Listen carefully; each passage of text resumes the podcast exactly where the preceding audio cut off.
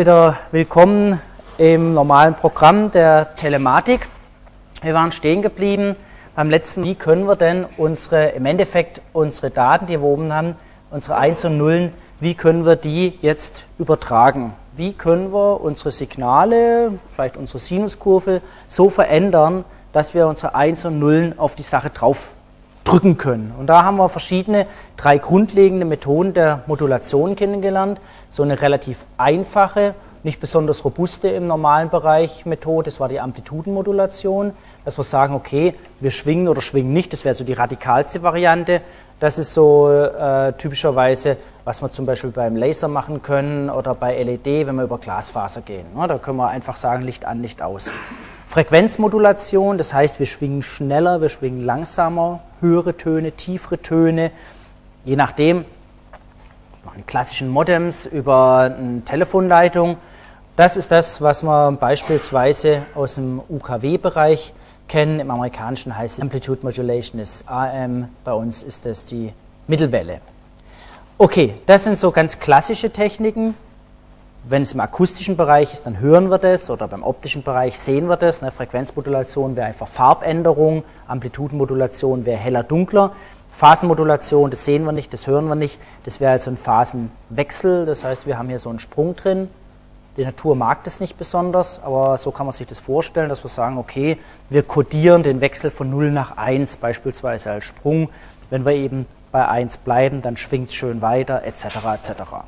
Da kann man sich jetzt ganz viele verschiedene Methoden überlegen und kann die Sache recht komplex machen. Naja, beispielsweise, indem man sagt, oh, warum soll man eigentlich nur die Amplitude oder die Phase oder die Frequenz überhaupt verändern? Wir können doch auch mal um, alles gleichzeitig rangehen. Also wir können äh, hier gehen, können sagen, naja, wir haben vier verschiedene Phasen. Vielleicht dann das noch mit Amplituden kombinieren. Aber vier verschiedene Phasen, und das kann man dann so darstellen in einem sogenannten Konstellationsdiagramm, dass wir sagen, okay, die Phasenänderung, sozusagen der Winkel hier zwischen diesen beiden Vektoren, ne, die Länge ist meine Amplitude und der Winkel ist jetzt praktisch meine Phasenänderung. Also im Vergleich zur vorherigen Phase mache ich jetzt einen Sprung um zum Beispiel in dem Fall äh, Pi halbe.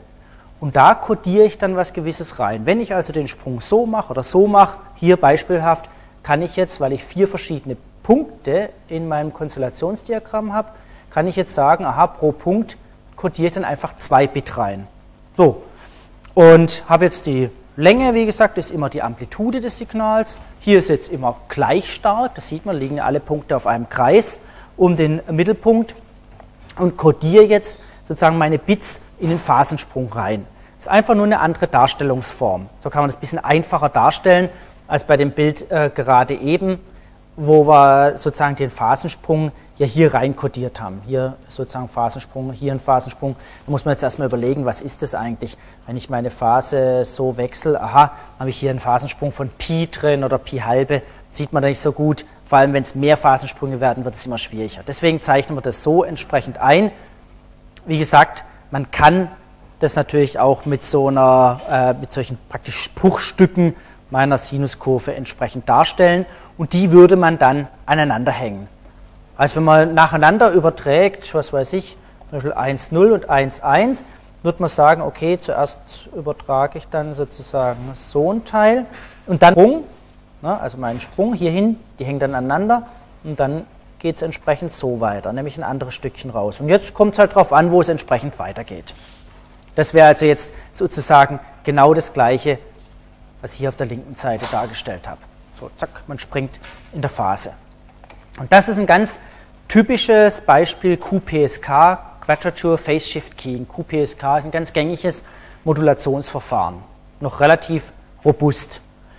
Das kann man durch jetzt immer weiter treiben. Man kann jetzt natürlich äh, viele Varianten machen. Man macht irgendwie Differential PSK, man kann alles Mögliche, zum Beispiel sagen, nur ein Phasensprung, wenn eine 1 im nächsten Bit ist, 0, wenn nichts und so weiter.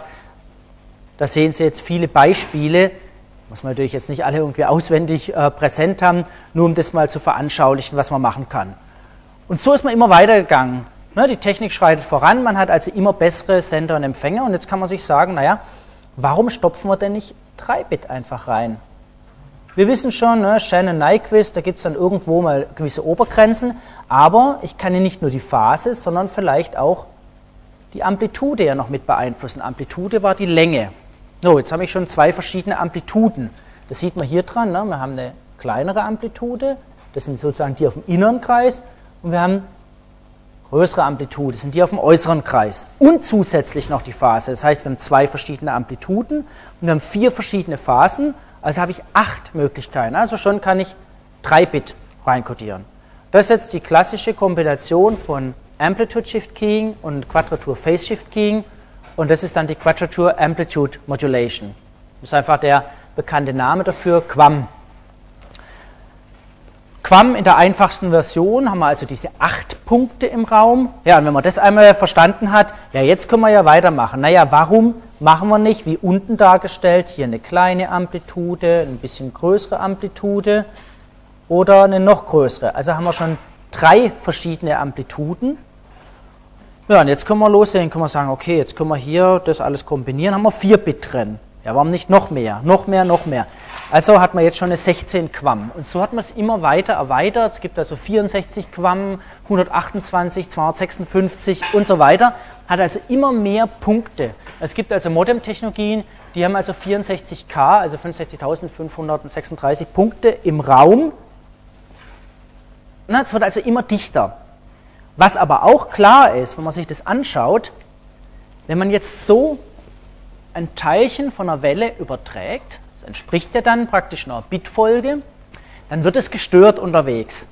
Was kommt im Ergebnis raus? Naja, wir werden beim Empfänger nicht genau, wie hier jetzt dargestellt, links, diesen Punkt erhalten, sondern vielleicht irgendwas Gestörtes, also vielleicht den Punkt hier oder vielleicht hier oder hier. Also wir werden je nach Störung irgendwas so rund um diesen eigentlichen Punkt, den sauberen, erhalten. Naja, weil vielleicht es halt nicht sauber zappelt, weil vielleicht irgendeine Störung drin ist. Und so wird es natürlich allen diesen Punkten gehen. Die werden irgend, irgendwo hier drin werden wir was erhalten. Aber nicht unbedingt nur ganz ohne Störung werden wir exakt in diesen Punkten. So, und jetzt packen wir das immer dichter. Was passiert denn, wenn wir die gleiche Störung schon hier unten haben? Dann haben wir also auch diese Kreise, jetzt fangen die sich an zu überlappen. Und jetzt habe ich hier drin, empfange ich was, hier in der Mitte. Was war es denn jetzt? Das heißt also, da sehen Sie sogar schon anschaulich, was es bedeutet, wenn eine Störung auf ein Signal kommt, dann bin ich ja nicht mehr so sauber im Empfang und auf einmal lande ich dann halt irgendwo so zwischendrin, jetzt weiß ich nicht mehr so genau, was war es denn überhaupt. Das heißt, ja, ich kann immer mehr Punkte in den Raum reinbringen, also in mein Konstellationsdiagramm, also immer mehr Bits reinkodieren, das sind wir wieder bei dem Thema Nyquist, also immer mehr, wenn es rauschfrei ist, unendlich viel, kann ich ja unendlich dicht machen. Nur sagt dann Shannon, naja, da gibt es halt eine Grenze und hier sehen Sie es sozusagen, weil das Rauschen stört halt Ihr schönes Signal, dann ist es halt nicht mehr so diese schöne Sinuskurve, wie hier dargestellt ist, sondern dann zappelt das Ding halt vielleicht irgendwie so durch die Gegend und dann viel Spaß, das zu unterscheiden. Oder vielleicht wird ja auch dieses Schöne hier gedämpft, diese schönen Schwingungen halt einfach gedämpft durch irgendwelche Verluste und ist dann halt nur noch so diese kleinere Kurve. Und ruckzuck denken sie, statt 3 mal die 1 habe ich 1, 1, 0 empfangen. Weil das halt schwächer ist. So, und je nachdem, je enger sie das machen, desto störanfälliger werden sie. Deswegen ist natürlich so ein 16 Quam störanfälliger als einfach nur ein binäres Phase-Shift Keying oder ein QPSK. 16 Quam, 64 Quam, die sind natürlich dann anfälliger. Also, was macht man in heutigen Techniken, heutigen Modems? Die machen nichts anderes als, die haben eine ganze Palette an Codiervarianten, also auch jedes Handy hat es, und sagt sich dann, je nachdem, wie gestört mein Medium gerade ist, wechsle ich auf ein robusteres Verfahren, wenn die Störung steigt. Damit sinkt natürlich die Datenrate. Oder wenn ich merke, auch die Störungen sind gar nicht mehr so schlimm, dann gehe ich auf ein komplexeres Verfahren und damit geht die Datenrate wieder hoch. Und so hat jedes Handy beispielsweise verschiedene Codierschemata eingebaut, wo es dann sagen kann, okay, jetzt gehen wir auf dieses Schema, jetzt gehen wir auf jenes Schema, je nachdem, wie gerade die Störung auf dem Medium ist. Das ist eigentlich im Endeffekt der ganze Trick, ist natürlich technisch noch ein bisschen komplexer, wie empfängt man das, wie kriege ich das überhaupt mit, dass ein Phasensprung ist, aber das ist dann eher Nachrichtentechnik. Okay, und so geht es dann, wie ich es gerade erklärt habe, von dem einfachen 2-Bit pro Symbol 4 Bit, 6 Bit pro, pro 16 Quam, 64 Quam. Und so kann man sich das natürlich jetzt immer weiter vorstellen, aber immer dran denken, was passiert, wenn halt eine Störung von einer gewissen Größe drumherum ist. Na, irgendwann sehen Sie ja selber, wie viele Punkte, schon andere Punkte dann theoretisch mit drin sind. Dann gibt es ganze Standards, da kann man sich natürlich jetzt austoben, also V32 Standard, V32 bis Standard, 14.400 Bit pro Sekunde, hat schon 128 Konstellationspunkte. Das ist das Klassische, was heute zum Beispiel ein Fax verwendet. Also ein klassisches Faxgerät, die nehmen dann das so. Und dann sehen Sie ganz unterschiedliche Amplituden. Und da sind eben meine 128 Punkte reinkodiert, sodass ich also 7 Bit übertragen kann. 6 Datenbit und noch ein Paritätsbit zur Fehlerüberwachung. So, und da kann man jetzt sich da vieles machen. So, und jetzt geht es immer weiter, also 960 Quam und so weiter und so fort. Irgendwann, irgendwann klappt es einfach nicht mehr. Und dann hat man man muss sich immer vorstellen, wir waren bei der Modem-Technologie, das war eine Technologie, die darauf aufgebaut hat, dass wir im Prinzip, im Prinzip irgendwo so unser Spektrum, hier sind die Frequenzen, von 300 bis 3400, da drin haben wir eine gute Übertragungseigenschaft von unserem klassischen Telefonkabelkanal. Ja?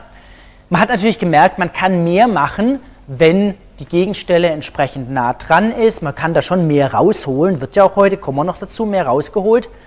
Irgendwann hat man natürlich die Gegenstelle auch digital gehabt. Und das war dann der Schritt, wo man sich dann verabschiedet hat von diesem reinen Töne reingepiepse ähm, und hat entsprechend das sozusagen kodiert in verschiedene Amplituden, ganz einfach, das ist jetzt wieder bestimmte Modem-Technologie, verschiedene Spannungswerte, 128 verschiedene und hat alle 125 Mikrosekunden einen Spannungswert übertragen. Und da sind wir dann ganz schnell wieder bei diesem Pulse Code Modulation, wo wir gesagt haben, alle 125 Mikrosekunden kommt ja ein Sprachsampling, wo ich Ihnen gezeigt habe, aha, analog wird nach digital umgesetzt, alle 125 Mikrosekunden kommt ein Wert. Und das heißt, das ist dann ähnlich wie das PCM äh, und so hat man, äh, ist man dann praktisch weggegangen von diesem, ich nehme einen Träger, gerade eben waren ja alles Trägerfrequenzverfahren, das heißt, man hat eine Schwingung gehabt von einer bestimmten Frequenz und hat diese Schwingung moduliert. Amplitude, Phase, Frequenz. Gerade eben gezeigt habe ich Ihnen immer Phase und Amplitude. Und davon ist man dann für die höheren Datenrate wieder weggegangen und hat jetzt einfach, Anführungszeichen einfach, Signalpegel. Hat einfach gesagt, wir übertragen nichts anderes als diskret gewisse Signalpegel. Und da haben wir jetzt 128 Stück und das heißt, wir können 7 Bit, 7 Bit auf einen Schlag über alle 125 Mikrosekunden und so kommen wir auf 56 Kilobit pro Sekunde. Das geht natürlich nur dann, wenn auf der Gegenseite auch jemand sitzt, der was mit diesen unterschiedlichen Spannungspegeln anfass, äh, anfangen kann.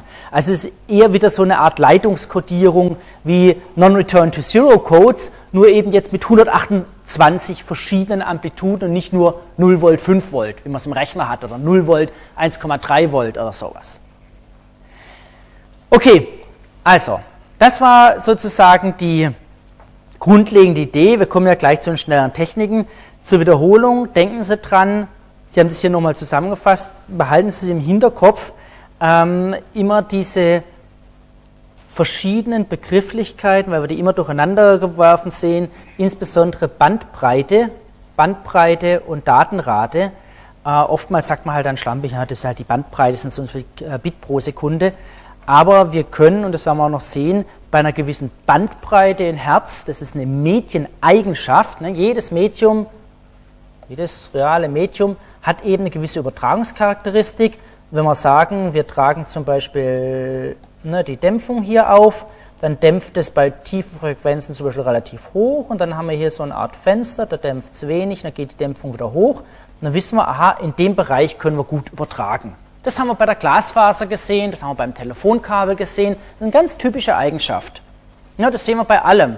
Das sehen wir bei jedem Fenster, sehen wir das, aha, da geht eben sichtbares Licht gut durch, UV-Licht geht nicht durch. Das sehen wir bei einer Betonwand, da sehen wir, aha, da geht kein sichtbares Licht durch, UV-Licht auch nicht, aber da gehen zum Beispiel unsere Funkwellen für Handys durch, etc. etc. Also ganz normal, Bandbreite. Wir haben kennengelernt die Rate an Symbolen, Baud also wie viele ja, zum Beispiel ganz einfach gedacht, solche Fragmentchen von unserer Sinuskurve können wir pro Sekunde übertragen. Und da übertragen wir unsere, in Anführungszeichen, Informationen. Wir wollten ja eigentlich lieber hier Daten sagen. Und natürlich, je nach Modulationstechnik, können wir da vielleicht 3 Bit reinkodieren, 4 Bit, 5 Bit, 6 Bit oder eben nur 1 Bit. Dann wäre die Baud gleich der Bitrate. Wenn wir nur 1 Bit reinkodieren, haben wir ein binäres System. Und Bitrate ist eigentlich das, was uns interessiert, nämlich wie viel Daten, Bits pro Sekunde gehen denn tatsächlich über einen gewissen Kanal rüber. Da wollen wir drauf raus zum Schluss. Ne? Wie viel Bit pro Sekunde? Okay, eigentlich wollen wir irgendwann auf sowas wie ein äh, Goodput raus, also was kommt ganz oben beim Nutzer tatsächlich an. Und wenn wir sehen, unsere ganzen Protokollschichten, die fressen da ziemlich viel davon weg. Also das nur noch mal äh, zur Erinnerung. So, jetzt haben wir die ganz einfachen Techniken erstmal kennengelernt. So, jetzt kommen wir natürlich in realen Systemen, kommen wir nicht weiter, wenn wir denken, okay, jetzt bin ich allein auf weiter Flur, jetzt moduliere ich irgendwas und dann schicke ich das rüber oder aha, das ist mein Kabel, da bin ich jetzt allein. Das klappt nicht. Sondern ich muss mir Medien im Normalfall immer teilen. Immer mit relativ vielen, mal weniger, mal mehr anderen Nutzern. Und da kommt immer das sogenannte Multiplexing ins Spiel. Multiplexing ist nichts anderes als eine Mehrfachnutzung. Also, Kabel sind teuer, Kabel muss man gut ausnutzen. Also ist es klar, ich werde kein Satellit zum Beispiel ins Weltall schießen, ich werde kein Kabel im Atlantik verlegen, nur damit, dass zum Beispiel dann die ARD mit ihrem Korrespondenten in Washington ein, zweimal am Tag irgendwie eine Live-Schaltung macht. Ist unsinnig, das ist klar. Also muss man das mehrfach nutzen. Und diese Mehrfachnutzung ist genau dieses Multiplexing. Multiplexing ist also, dass irgendeine Ressource geteilt wird, also zum Beispiel mehrere Verbindungen über eine Leitung. Und in dem Moment, in dem Sie Ressourcen teilen, das geht Ihnen mit allen Ressourcen so, äh, sei es ein Kuchen für Ihre Kinder oder sowas, also mh, müssen Sie Zugriffsverfahren irgendwie definieren, wer darf wann die Ressource nutzen. Gleichzeitiger Zugriff gibt Chaos und Geschrei. Also wenn zwei aufs gleiche Kuchenstück zugreifen, geht nicht. Und so ist es hier genauso. Wenn zwei gleichzeitig darauf zugreifen, je nach Multiplexing-Verfahren, gibt es Chaos. Wir haben hier erstmal typischerweise die ganz einfachen Kategorien des Multiplexing, nämlich Frequency Division Multiplexing und Time Division. Das heißt, unser Frequenzspektrum, das wir uns so zum Beispiel das Frequenzspektrum, wir mal angeschaut haben, da hat ein Medium eine bestimmte Charakteristik, dass wir sagen, okay, wir benutzen von hier bis hier, können wir jetzt aufteilen. Können wir aufteilen in gewisse kleine Häppchen. Das wäre zum Beispiel eine Variante. Oder wir können genauso sagen, die Zeit können wir aufteilen. Wir können sagen, hier ist jetzt Zeit auf unserer x-Achse und jeder Benutzer kann immer mal die Zeit haben. Und hier wäre dann zum Beispiel Frequenz. Also das heißt, er kann den kompletten Frequenzbereich für eine bestimmte Zeit haben. Und die Alternative ist eben, dass er sozusagen die gesamte Zeit immer einen bestimmten Frequenzbereich hat. Das wären so die grundlegenden Kategorien. Es gibt die weiteren, also Space Division Multiplexing, Code Division Multiplexing, werden wir auch noch drauf eingehen. Aber meistens müssen wir diese FDM, TDM und später hauptsächlich TDM-Techniken nutzen. So, das sind die ganz einfachen. Also, Frequency Division Multiplex, das wäre so das Klassische. Ich habe verschiedene mögliche sozusagen Nutzer für irgendwas. So, und was, was machen wir jetzt? Wie kriegen wir jetzt ganz klassisch Sprachtelefonie? Da hatten wir schon das Problem gehabt, wie kriegen wir die denn jetzt über eine Leitung rüber? Jeder spricht ganz klassisch zwischen diesen 300 und 3400 Hertz. So, und wie kriegen wir jetzt diese Kanäle jetzt auf eine Leitung? Also das ist schon ein ganz, ganz altes Problem.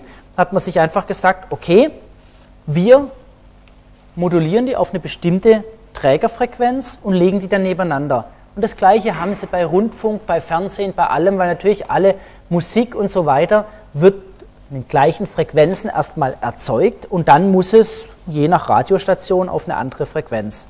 Und dann können sie übertragen, ohne dass die sich stark stören. Naja, sie brauchen dazwischen immer äh, gewisse Abstände, also gewisse Sicherheitsabstände, die sollten sich nicht überlappen, sonst kommt es halt zu Störungen. Ist klar. Okay, und so kann man das dann machen, so kann man das dann praktisch zusammenbauen. Da gibt es einen Standard dafür. Es ist nicht so wichtig, wie das genau aussieht, aber von der Idee her, man gruppiert dann praktisch gewisse analoge, das ist ein ganz klassisches analoges System, kann es immer weiter zusammenbauen. Analoge Technik haben wir bei Sprache heute ja nicht mehr, aber die grundlegende Idee, wo findet die sich wieder? Naja, Glasfaser. Hatte ich schon ab und zu erwähnt, nämlich indem ich jetzt Frequency Division Multiplexing eben für Licht mache. Bei Licht spricht man dann seltener von der Frequenz, eher von der Wellenlänge, aber wissen Sie ja, kann man ja austauschen, ist ja nur der Faktor c, die Lichtgeschwindigkeit, die es verbindet. Also WDM. Und jetzt kann man sagen, okay, äh, je nachdem habe ich also verschiedene Arten und die kann ich dann einfach gleichzeitig übertragen. Stört sich ja nicht. Also rotes Licht, grünes Licht, blaues Licht, violettes Licht, alles über eine Glasfaser. In der Realität einfach unterschiedliche Infrarots, das ist ja jetzt egal, unterschiedliche Wellenlängen. Die stören sich überhaupt nicht, die können unterschiedlich stark sein, die überlagern sich ohne Störung. Und das ist natürlich eine sehr schöne Eigenschaft sind keine Vielfache voneinander, die löschen sich also da nicht aus, da passiert nichts. Und das kann man machen, so kann man ein Dutzend Farben oder 40 Farben, 40 verschiedene Wellenlängen oder 100 Wellenlängen über die gleiche Fas Glasfaser drüber lassen. Und das ist der Riesenvorteil, Sie müssen nicht die Glasfaser aus dem Atlantik rausholen, eine neue reinlegen oder was auch immer, äh, sondern an beiden Enden wird sozusagen neue Technik dran gemacht. Und wenn das der Rest der Technik mitmacht, können Sie einfach mehr sozusagen mehr Licht auf unterschiedliche Wellenlängen durchlassen. Und so können Sie entsprechend kombinieren. Hatte ich auch schon das letzte Mal gesagt, im Prinzip, jetzt ganz grob gesagt, kann man dafür einfach einen einfachen Prisma nehmen. Und da wissen wir ja, wenn Licht reinfällt, dann wird es entsprechender Läng Wellenlänge unterschiedlich abgelenkt. Und auf der anderen Seite genau umgekehrt. Also so kann man das machen. Oder man macht es, wie es hier dargestellt ist, man teilt es einfach auf und filtert dann raus. Also, dass ich sagen kann, okay, ich habe eben bestimmte Filter drin. Also wenn ich eben ein Glas nehme, einen roten Filter, dann ähm, lässt er halt genau ein rotes Licht durch und das Grüne wird rausgefiltert. Das ist ja, kann man unterschiedlich machen. Zeit. Hm. Bei Zeit wird es jetzt mit analogen Signalen schon schwieriger. Auch das hat man gemacht, da gab es auch Techniken. Aber in der ganz einfachsten Variante ähm, war das schon sozusagen dann der erste Schritt rüber in Richtung digital. Natürlich, sobald ich digital arbeite, kann ich ja meine 1 und Nullen, die ich als irgendwelche ne, Signale repräsentiert, kann ich die schneller hintereinander schicken oder langsamer hintereinander schicken. Bei analogen Signalen wird es ein bisschen schwieriger, die zu komprimieren oder auseinanderzuziehen. Geht auch, aber nicht so einfach. Also Zeitmultiplex ist so die typische Technik im digitalen Bereich. Dass ich halt sage, okay, ich habe meine verschiedenen Kanäle und die kommen jetzt im einfachsten Fall nacheinander ran. Auch hier ist es so, auch das soll man sehen, einen gewissen Sicherheitsabstand sollte ich dazwischen einhalten. Weil typischerweise unsere Technologien nie so präzise sind, dass exakt hier hört das Bit auf, exakt da kommt das nächste Bit. Also so genau ist man im Normalfall nicht. Also deswegen so einen gewissen Sicherheitsabstand baut man da meistens rein. Ja, und schon meint jeder Kanal, also der gelbe, meint dann, ja, ich habe das Medium für mich allein. Und der blaue meint das gleiche, der rote auch. Und nach diesem einfachen, simplen Prinzip arbeiten alle ihre Handys im GSM-Bereich zum Beispiel.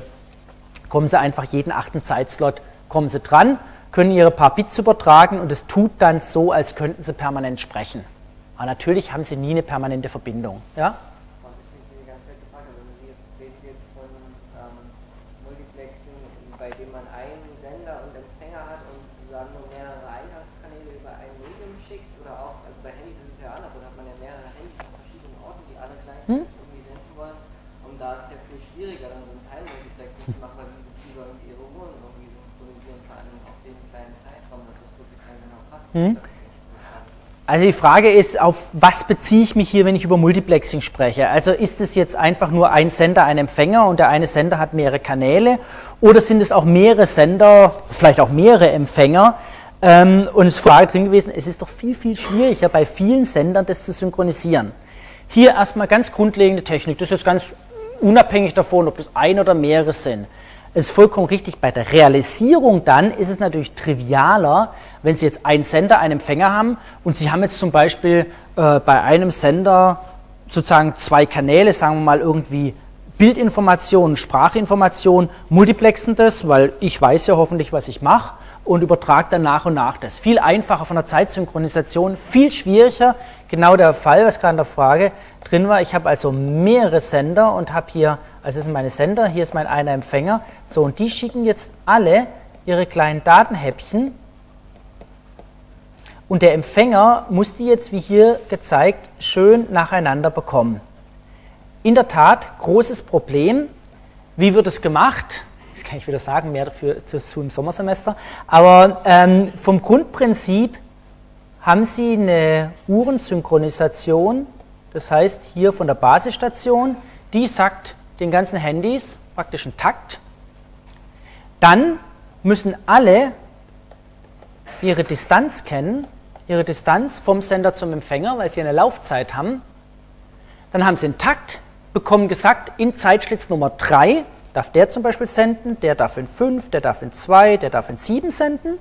Die kennen also ihren Zeitschlitz, kennen den Takt und kennen die Distanz. Und dann wissen die Geräte schon von ihnen, aha, ich bin in Zeitschlitz 5 dran, damit es beim Empfänger in den richtigen Zeitschlitz 5 kommt, muss ich um so und so viel früher absenden, weil ich ein bisschen weiter weg bin oder ein bisschen später absenden, weil ich näher dran bin. Das heißt, die ganzen Geräte müssen permanent zeitsynchronisiert sein, damit sie die Schlitze wissen und zusätzlich die Entfernung kennen. Und dann funktioniert es. Details, wie gesagt, im Sommer. Aber vollkommen richtig, ist deutlich komplexer, diese Zeitmultiplex äh, mit der ganzen Uhrensynchronisation. Wir haben da auch zig Arbeiten schon gemacht in Richtung so Funksensornetze, Zeitsynchronisation in Ad-Hoc-Netzen. Wie kann man so ein Chaos von irgendwelchen kleinen Rechnern überhaupt zeitsynchronisieren? Also wie, wie geht das? Und dieses Problem, das haben sie bis hin zu Festnetzen, wo sie ja Glasfasern haben, äh, da haben sie dann tatsächlich eine Zeit, der wird abgeleitet aus zum Beispiel einer Atomuhr. Zusätzlich müssen sie aber noch immer eine sogenannte Temperaturkompensation machen, weil sie je nachdem, wie warm zum Beispiel eine Glasfaser ist oder alles, die ganze Temperatur, sich Materialien ausdehnen oder zusammenziehen und dadurch weiter voneinander weg sind oder näher dran sind. Oder wir haben sowas wie einen Mond, der über uns weggeht, der hebt natürlich auch ne, unsere Erde an und lässt wieder runter, da gibt es eine Gravitationskraft. Diese Höhenunterschiede ne, die machen sich dann irgendwann auch wieder bemerkbar in Laufzeitunterschieden von Uhren, Synchronisation etc. Das ist also eine Sache für sich. Dass, wenn Sie mal in den Pikosekundenbereich reinkommen, wird das alles relevant. Sagen wir Pikosekunden, was will er mit Pikosekunden? Naja, denken Sie dran, Nanosekunde, Gigabit pro Sekunde. Also wie lang ist, dauert denn noch ein Bit? Wenn Sie bei einem Gigabit pro Sekunde sind, da, da, da, ist nicht mehr allzu viel. Sie sind ja ganz schnell im Nanosekundenbereich, im Pico. Und äh, ja, dann spielt es auf einmal eine Rolle. Auch solche klitzekleinen Sachen wie eine Temperaturausdehnung oder eben, äh, wenn sich sozusagen Gravitationskräfte sozusagen die irgendwas anhebt und natürlich sich dann irgendwelche Entfernungen zu Satelliten ändern, Laufzeitunterschiede, das muss alles kompensiert werden. Also das in der Tat ist eine relativ komplexe Sache, um beim Zeitmultiplexing in die richtigen Zeitschlitze reinzufallen. Wie gesagt, für Mobilfunk machen wir es im Sommer. Und Ihnen das nur mal zu zeigen, was alles so im Laufe der letzten Jahrzehnte standardisiert wurde, basierend auf diesen 125 Mikrosekunden. Die waren nochmal zur Erinnerung abgeleitet aus der Tatsache, dass wir unsere Sprache entsprechend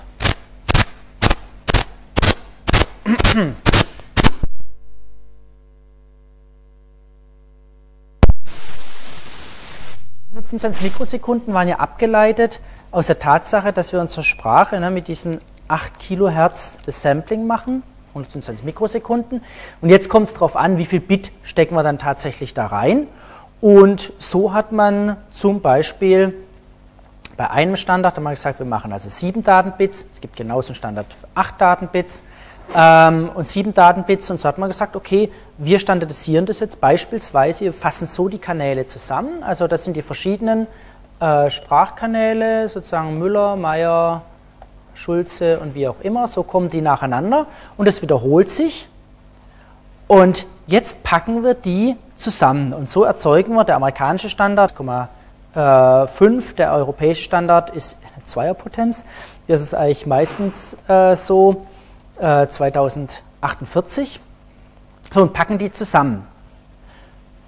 Und jetzt haben wir die zusammengepackt und jetzt können wir natürlich die Bit pro Sekunde, die Datenrate erhöhen entsprechend und wieder zusammenpacken. Irgendwas ist da morgens immer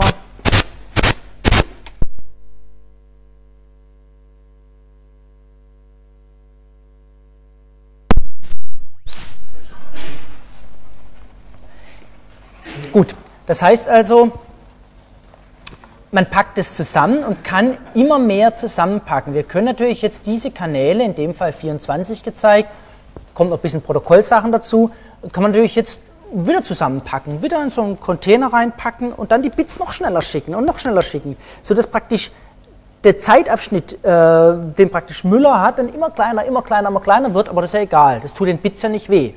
Wenn so ein Bit mal eine 1 ist, dann ist es eine 1. Ob ich das mit einer Gigabit pro Sekunde schicke oder Megabit oder ein Terabit, das ist total egal. Das macht dem ja nichts mehr. Das heißt, man hat so Standards entwickelt, wie man mehr und mehr reinpacken kann über eine Leitung. Also wie sieht es dann so aus? Man sagt dann, aha, da kommen jetzt meine zum Beispiel ja, 1,5 Megabit pro Sekunde rein und dann kann man die multiplexen und kommt dann bei 6 raus. Ne? Das ist dann einfach. Und dann kann man die wieder multiplexen, kommt bei dem raus, bei dem raus. Das sind alles jetzt keine schönen äh, Zweierpotenzen, das sind eben die US-amerikanischen, wie gesagt, die arbeiten da mit Zweierpotenzen, aber es ist ja vom Prinzip her immer das Gleiche. Und sie haben dann zum Schluss eben eine Leitung, hier mit 274, irgendwas Megabit pro Sekunde. Und da steckt dann immer noch ihre Bits von ihrem Sprachsample drin. Äh, das ist alles noch da. Die müssen sie dann halt wieder zerlegen und können dann sagen, aha, hier drin, aha, das Pitzelchen, das ist dann tatsächlich wieder mein Müller-Meyer.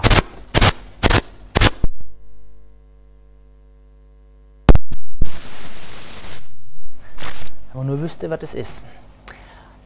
Weil wenn man es nämlich irgendjemand vorführt, dann kommt genau der Effekt nicht. Okay, also Multiplexen, immer weiter zusammenfassen und natürlich gibt es genauso Demultiplexing, das heißt zerlegen diese ganze Sache wieder. Und so arbeiten die ganzen großen Netze. Da gibt es wiederum die zwei Standards, SONET, eher US, SDH ist eher, kommt eher Europa, internationale Standards, aber vom Prinzip eigentlich äh, das gleiche, synchrone digitale Hierarchie. Gut, die Idee war, man hat also Standards, mit denen man immer mehr multiplexen kann und mit denen man wirklich in die Gigabits, Terabits reinkommen kann und natürlich auch, dass die verschiedenen Netzbetreiber zusammenarbeiten können. Wir hatten die klassische Aufteilung der Standards immer so in US, also rund um Amerika, getrieben eben durch die USA, Kanada, Mexiko etc., rund um Europa, Japan auch noch ein bisschen was Eigenes gemacht. Kann man bei einer Insel, das ist eigentlich kein größeres Problem. Vom Prinzip hatten die meisten die 64 Kilobit pro Sekunde PCM. Ja, manche hatten auch 56. Das ist die Frage, ob man Sprache mit 8 oder mit 7 Bit codiert.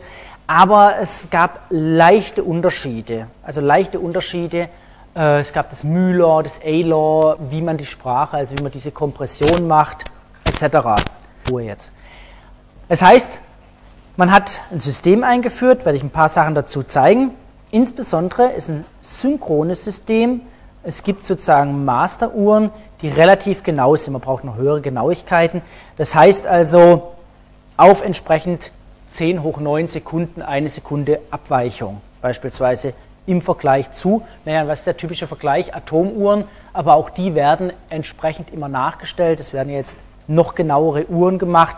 Äh, wir wissen aber alle, dass unsere Erde leider nicht ganz so genau läuft.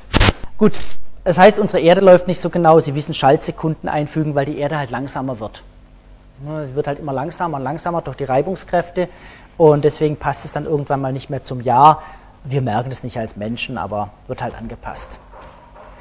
Okay, das war die Erklärung. Ich werde gleich auf die Technik noch genauer, was heißt gleich, dann noch genauer eingehen. Das ist nämlich dann sozusagen die Grundlage, diese Multiplexing-Technik, um die weltweiten Netze aufzubauen. Deswegen werden wir uns das noch näher anschauen. Wir sind jetzt immer noch eigen bei diesem Problem. Naja, was heißt Problem? Ähm, hier bin ich und irgendwo ist mein Zentral. Okay, wir waren eigentlich immer noch bei dem Problem, dass wir sagen, wie kommt diese Last Mile oder erste Meile, wie kommen wir dahin? Und wir haben ja hier eigentlich immer nur unseren billigen, vielleicht verdrillt oder auch nicht, unsere Kupferleitung. Bei einem alten Telefonkabel nicht besonders jetzt verdrillt, aber also wie, wie können wir das überbrücken? Auf die ganzen STH, die ganzen Sachen kommen wir wieder zurück. Das war ja nur diese Idee, wir haben Multiplexing. Multiplexing als Konzept brauchen wir war auch schon mal in T3, aber brauchen wir als Konzept. Und man hat dann in den 80er Jahren vorrangig in Europa eher gesagt, wir sind im Kernnetz digital. Hier sind wir sowieso digital.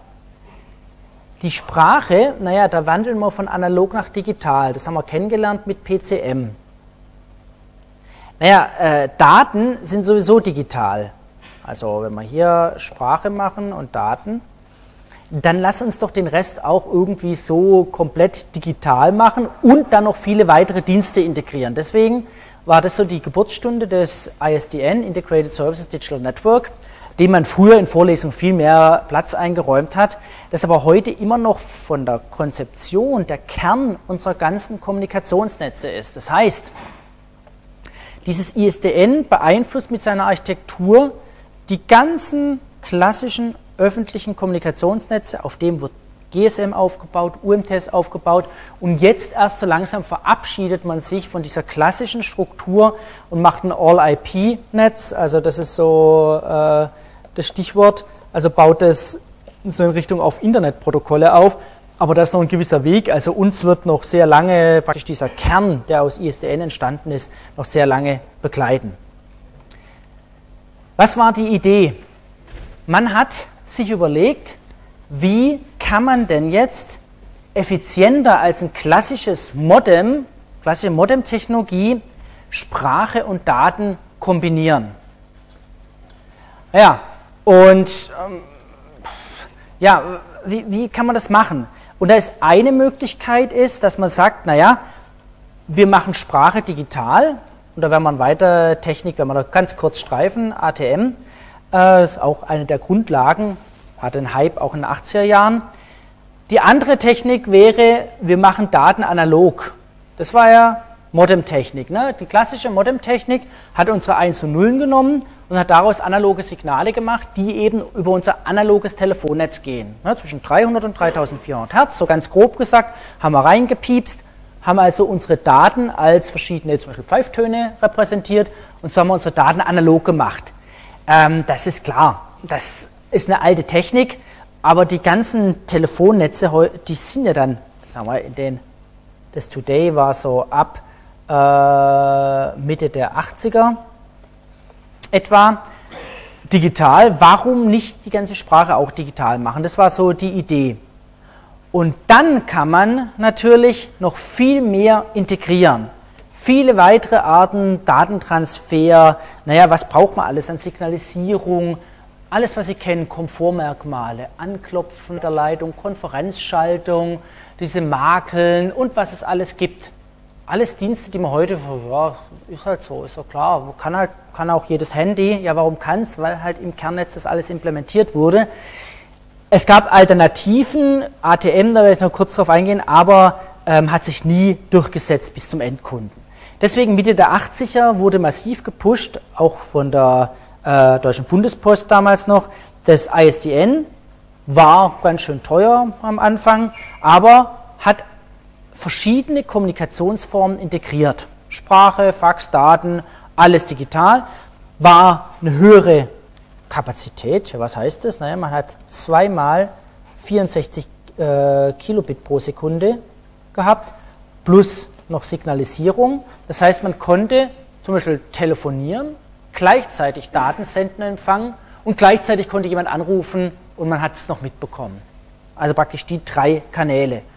Das ist also schon mal eine, äh, war für damals eine ganz neue Sache. Zu der Zeit waren die Modems so bei 14,4. Also die Modems, die praktisch unsere Daten analog gemacht haben. Die haben dann so langsam aufgeholt, aber natürlich sind sie nicht an ihr gekommen. Heute, ja klar, sind das alles Datenraten, wo man sagt, jo, was soll das? Also, was hat man da eingeführt? Logischerweise wollte man Sprache übertragen. Die Sprachqualität von ISDN eine super Sache. Die ist also auch heute noch, so gut sind Handys nicht, also wie das klassische Festnetz ISDN. Man hat auf einmal mehrere Nummern gehabt. Man hat sich verabschiedet von der Idee, hier ist mein Anschluss, der hat eine feste Nummer, sondern wir haben beliebig auf einmal Nummern zuteilen können. Nummern weiterleiten an den Empfänger. Man kann es auch unterdrücken. Man kann Anrufe selbst weiterleiten. Man kann Benutzergruppen machen. Konferenz am Anfang mit drei entsprechend dann mit mehr, mehrere Anrufe parallel und so weiter halten und, und, und. Man konnte auch Telefone ausstecken, na, damals nichts Funk, sondern ganz normal Leitung ausstecken, im Haus rumtragen, woanders wieder reinstecken, hat weiter telefonieren können.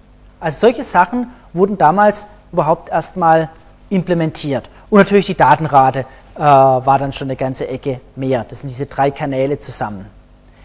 das waren dann die ersten Tests, sehen Sie ja, 83, in der Mitte der 80er ging es dann los. 88. Mit der 90er gab es dann so eine Lightweight-Variante, Euro-ISDN. Und da wurde dieses Konzept eingeführt, dass man gesagt hat, okay, ich habe im Fall ISDN zwei Kanäle für, und das heißt im Telekommunikationssprach immer Payload. Im Deutschen ist es ein bisschen freundlicher, heißt es Nutzlast. Im englischen Sprachgebrauch ist das die Last, für die bezahlt wird, Payload. Das ist das, für das jemand bezahlt. Nutzlast. Und ein Kanal für Signalisierung. Was hat man also gemacht? Man hat die Nutzlastübertragung getrennt von der Signalisierung. Und das ist ein ganz typisches Merkmal für diese klassischen öffentlichen Netze. Das ist also eine Trennung, diese Trennung von Nutzdatenverkehr und Signalisierung. Was ist Signalisierung? Na, Rufnummernübertragung. Dieses Anklopfen, wenn, wenn Sie gerade im Gespräch sind, diese ganzen Sachen, die werden über den sogenannten D-Kanal bei ISDN übertragen. Dieses Konzept wurde übertragen im Mobilfunkbereich. Auch heute können Sie problemlos eine SMS empfangen, während Sie telefonieren. Warum? Weil SMS über den D-Kanal geht. Also das Äquivalent zum D-Kanal im Mobilfunkbereich. Und Sie sprechen gleichzeitig. Sie haben keine zwei B-Kanäle, aber von der Idee. Was hat es noch? Das hört sich jetzt erstmal so trivial an. Oh, die haben getrennt, Nutzdatentransfer zu Signalisierung.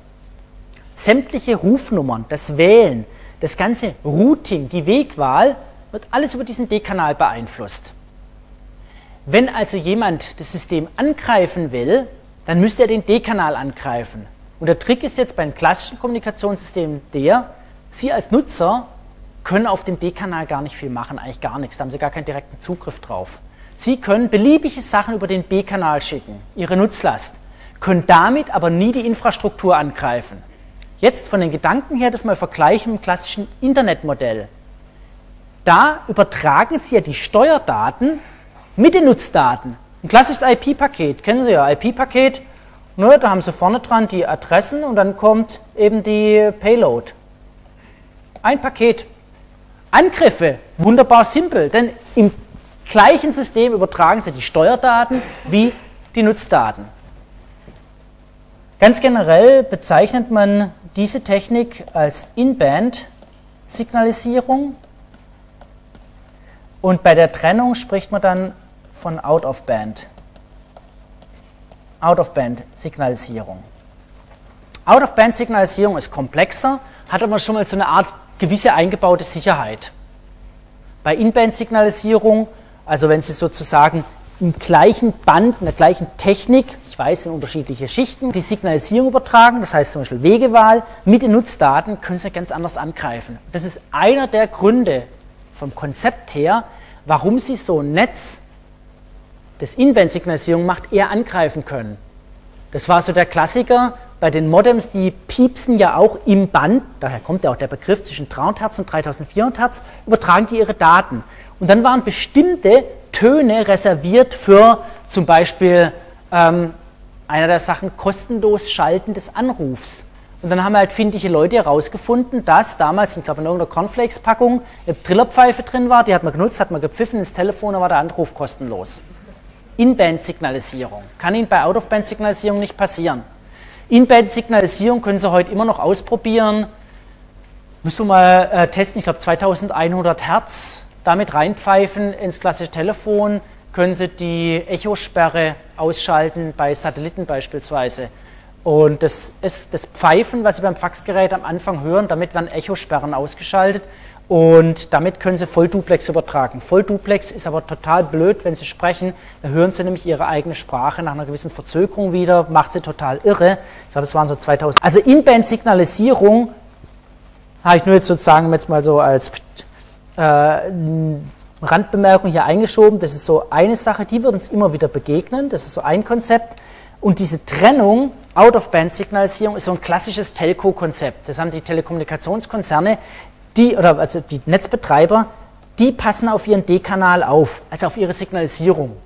Auch heute wird es so gemacht, dass äh, die klassischen Switches den D-Kanal überwachen, ob zum Beispiel zu viele Anrufe pro Sekunde kommen. Also eine Überlast gemacht wird. Ja, und dann blockt man den einfach. Das hat aber keinen Einfluss auf den B-Kanal. Was passiert im klassischen Internet? Bei einem Flooding, Denial of Service Attacke, Ihr Nutzkanal wird dicht gemacht. Das heißt, Sie können nicht mal mehr signalisieren, dass zu viel kommt, weil Ihr Nutzkanal dicht ist, weil Sie In-Band-Signalisierung machen. Es bringt nichts. Also denken Sie mal dran, Out-of-Band-Signalisierung, das ist wie eine Busspur. Wenn sich da alle dran halten, kann der Bus fahren, egal wie groß der Stau ist. Wenn Sie das nicht haben, oder wie in Berlin sich keiner dran hält, stehen Sie alle im Stau. Also, ne, das ist so das, äh, das ganz Typische.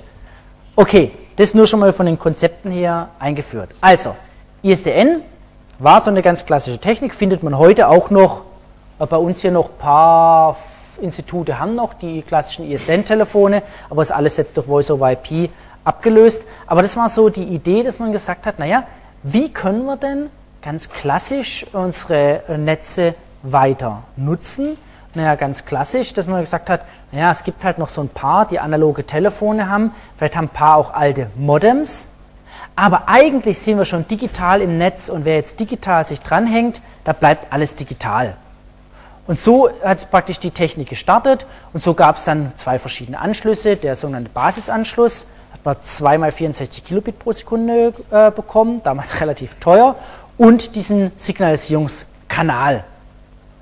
Und da wurde genau ein Zeitmultiplex gemacht. Also auf dem Kabel wurde immer praktisch B1 B2, die beiden Kanäle übertragen, B1, B2, B1, B2, B1, B2 und dann irgendwann mal D-Kanal, B1, B2, B1, B2 und dann wieder ein D-Kanal, weil der niedrige Datenrate, der hatte äh, 16 Kilobit pro Sekunde. So, ISDN Primärmultiplexanschluss, das war das typische für Firmen oder hier für die Uni, dass man gesagt hat, okay, man hat eben einen Signalisierungskanal pro Sekunde und 30 B-Kanäle zu 64 Kilobit pro Sekunde. So, und das ergibt dann diese 2000 Megabit pro Sekunde an sozusagen Gesamtkapazität. Das ist typische, wie so eine klassische Polizeistation angeschlossen, so ne, zweimal solche, äh, zwei solche Primärmultiplexanschlüsse. Dann wissen Sie, aha, maximal können eben 30 plus 30, 60 Leute dort gleichzeitig dann anrufen und dann sind alle Leitungen belegt. Und da kennt man halt so aus den typischen Statistiken, das reicht dann. So, also das ist so der Klassiker und das wird jetzt nach und nach abgelöst, aber das finden Sie fast überall noch, also ISDN-Techniken. Breitband-ISDN, man hat es dann überlegt, das Konzept noch auf höhere Datenraten zu übertragen. Äh, man hat dann neue Technik, Asynchronous Transfer Mode, entwickelt, auch in den 80er, 90er Jahre. Findet sich noch in einigen Ecken, wurde aber im normalen Datenbereich komplett abgelöst durch Ethernet mit höheren Datenraten. Kurzer Ausflug. Wie gesagt, früher hat man das viel länger gemacht, aber wir wollen ja auf die Techniken eingehen, die jetzt mehr und mehr kommen. Aber wie gesagt, wenn Sie rausgehen, Sie werden noch sehr viel an ISDN-Technologie finden, auch ATM-Technologie. Wir waren immer noch bei dieser letzten oder ersten Meile. Wie wird es heute gemacht? Ja, wir haben immer noch diese blöde alte Leitung da drin liegen. Die können wir auch nicht so schnell austauschen. Wir können aber ein paar weitere Tricks machen. Der Trick bei ISDN war ja, dass unsere Vermittlungsstelle schon voll digital war und dass ich bei mir daheim digital war und jetzt nur umsetzen musste auf diesen bis zu sonst viel Kilometer langen Stück von mir bis zur Vermittlungsstelle. Und hat man herausgefunden, naja, 90 Prozent der Haushalte können wir mit drei, vier, fünf Kilometer Abstand erreichen zwischen Ortsvermittlungsstelle und dem Haushalt. Wunderbar, ISDN-Technologie ausreichend. Wie kommen wir zu höheren Datenraten? Die Technik schreitet voran. Wir haben also viel bessere Signalprozessoren. Also wir können mehr Rechenleistung machen, wir können einfach bessere Codierverfahren machen. Und, und ist der zweite Trick, wir rücken mit der Vermittlungsstelle näher an unsere Kunden ran. Und das sind die grauen Kästen, die Sie überall auf der Straße stehen sehen. Ne? So große graue Kästen.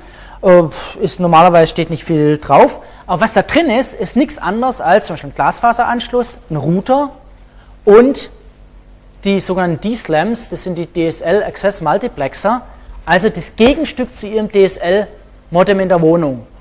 Man rückt näher an den Kunden ran und kann dann zum Beispiel, wenn Sie näher als 500 Meter sind, kann man Ihnen sowas wie, was weiß ich, zum Beispiel 50 Megabit pro Sekunde anbieten. Wenn Sie näher als 200 Meter sind, kann man Ihnen auf einmal 100 Megabit anbieten.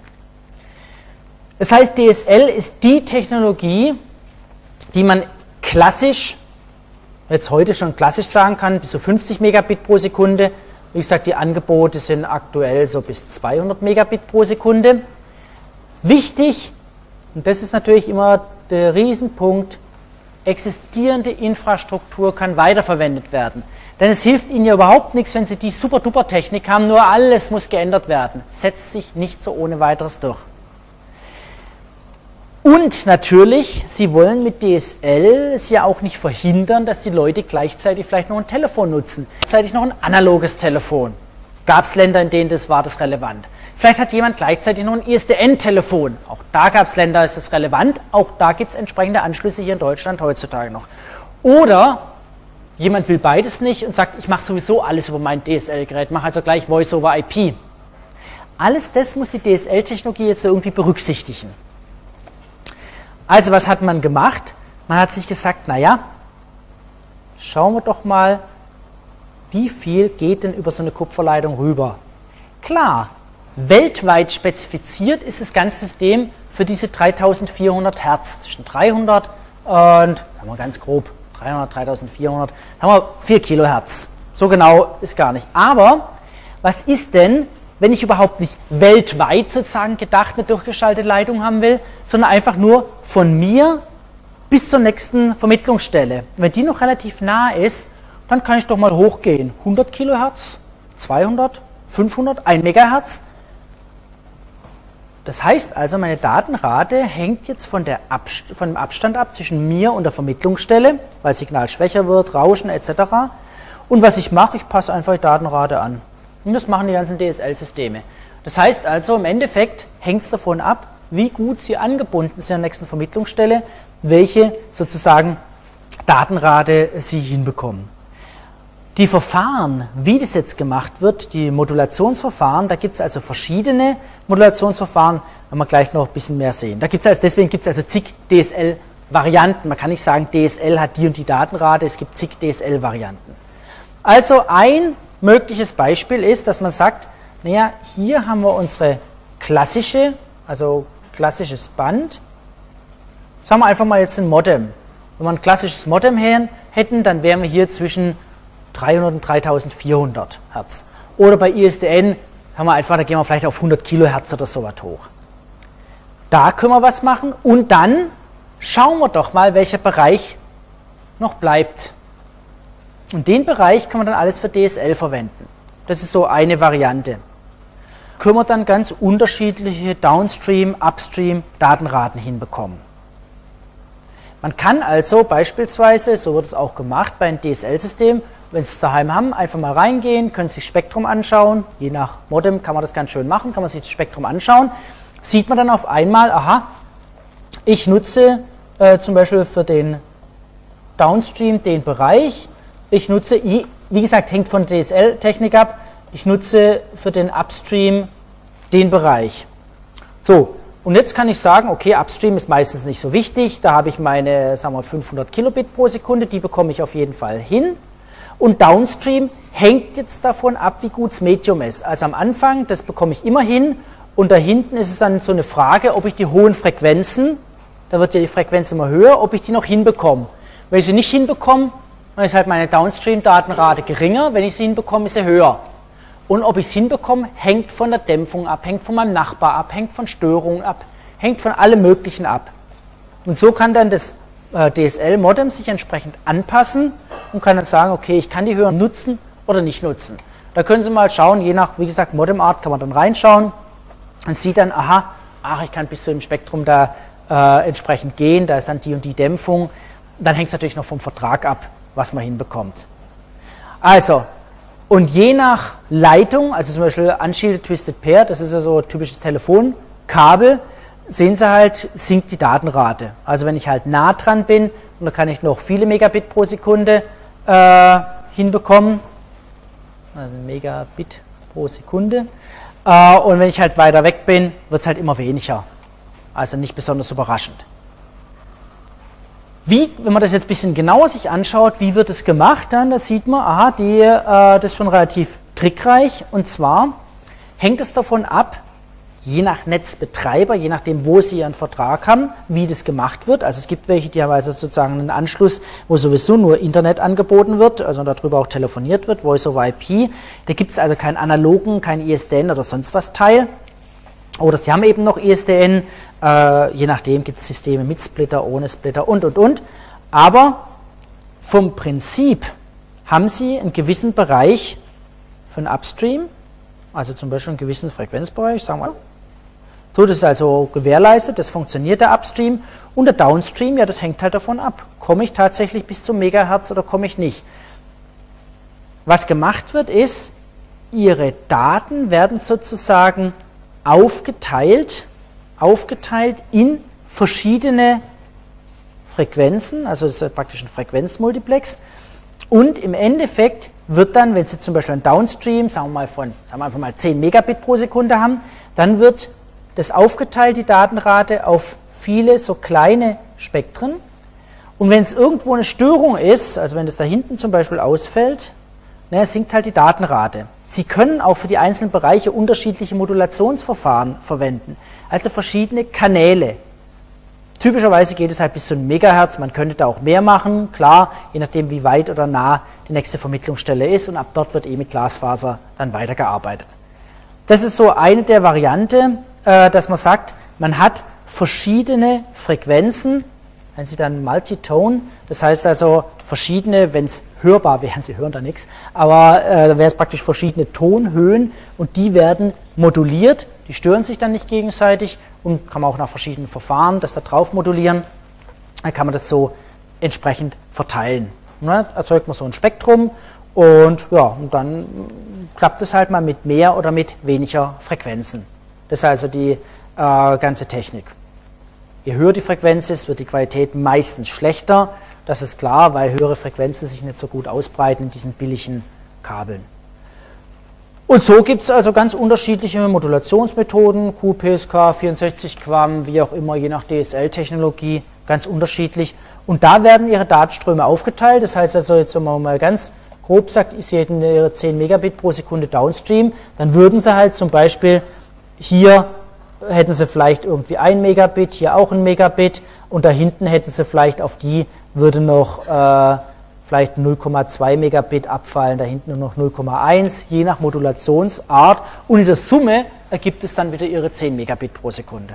Also das ist praktisch die Technik, was man da machen kann. Da kann man sehr flexibel auf Störungen reagieren und dann gibt es zusätzlich Vorwärtsfehlerkorrekturverfahren, die man einbauen kann, falls Fehler drin sind, dass man die richtigen Daten wieder rausrechnet. Werden wir da im nächsten Kapitel sehen. Und, und, und. Also Berge von verschiedenen Technologien, die man da einsetzen kann. Aber das ist erstmal so die grundlegende Idee. Warum kann man das machen? Nochmal, nicht weil die Leitungen, hauptsächlich, weil man mit der Vermittlungsstelle näher an den Endnutzer rangerutscht ist. Man hat jetzt diese grauen Kästen jetzt in jeder Straße praktisch stehen und dann können sie auch messen, wie weit ist der Abstand von Ihnen bis zu dieser nächsten Kiste und je nach Abstand, je nach Qualität können Sie dann bestimmte Datenraten erreichen. Also im Endeffekt, bei, das ist jetzt ein mögliches Setting, ein mögliches Setting wäre, äh, dass Sie sagen, okay, Ich habe noch einen klassischen ISDN-Anschluss. Also das ist so das Typische, was so die Telekom immer wieder installiert hat. Gibt auch welche, die haben das gar nicht mehr. Aber ich habe einen klassischen ISDN-Anschluss und ich habe hier mein Breitband, meine Internetgeschichte. Und die niedrigeren Frequenzen, wie gerade gezeigt, ist also von ISDN. Die höheren kommen von dem DSL-Bereich und werden dann auf der anderen Seite dann wieder rausgefiltert mit Low-Pass- und High-Pass-Filter etc.